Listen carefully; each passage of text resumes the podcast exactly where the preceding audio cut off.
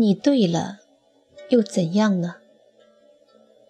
在成都的一个餐馆吃饭，听得旁边一桌两口子在大声吵架，大致内容是老公抱怨老婆不该做某件事，老公慷慨激昂，口沫横飞，大约是感觉抓住了老婆的一个把柄，以图发泄之快。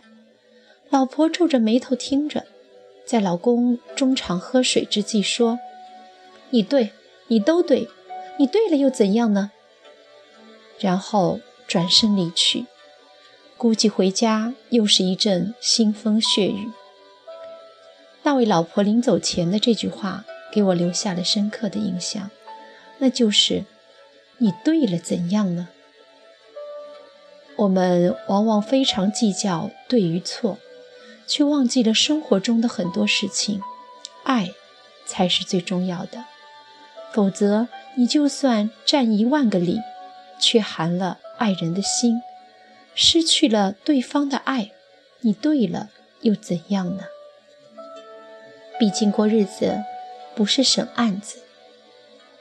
我太太每隔一段时间就喜欢把家里的家具换个位置，我起初非常不适应。每次回家都以为进错了门。有一次，我实在忍不住批评他：“你这样摆弄，家里的风水都被你搞坏掉了。餐桌不要拉到房间的中央，凳子要对称。”他说：“你说的对，但是我愿意这样。”看着他傲娇的样子，我觉得很有趣。也对。反正房子就是一家人住，怎么舒服怎么来，他喜欢就好了。我出差多，在家的时间本来就少，又何必在这件事上计较呢？两口子的感情远比餐桌重要。我遇到过很多口才很好的人，基本可以口若悬河、口吐莲花，连续说几个小时不带咽口水的。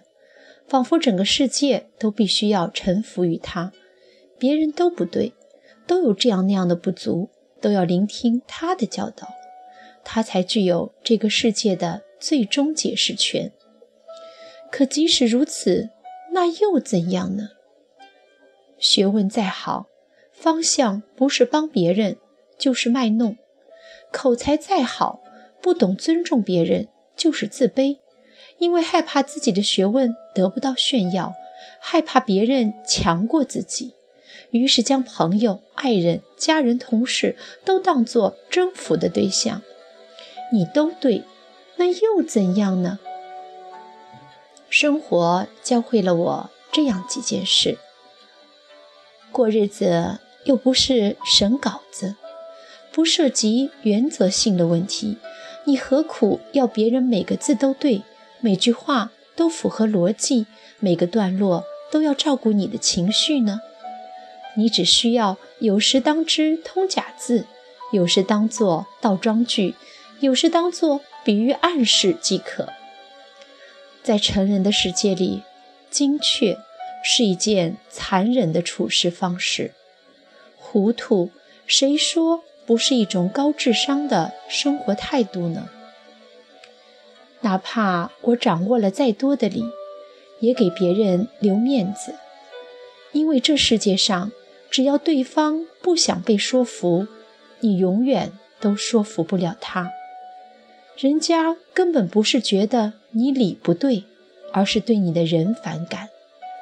成熟的定义是，在表达自己的同时，以体谅对方的感受。与其把精力放在对与错的评判上，不如放在解决问题上。对方做的不对，你去做对，帮助他解决就好了。犯不着证明对方是错的，还顺道羞辱对方。比如一个人不会做饭，那你去学习做饭就好了。因为你如果真的爱，就不能饿死对方吧。生活中解决问题，远比计较对错更有魅力。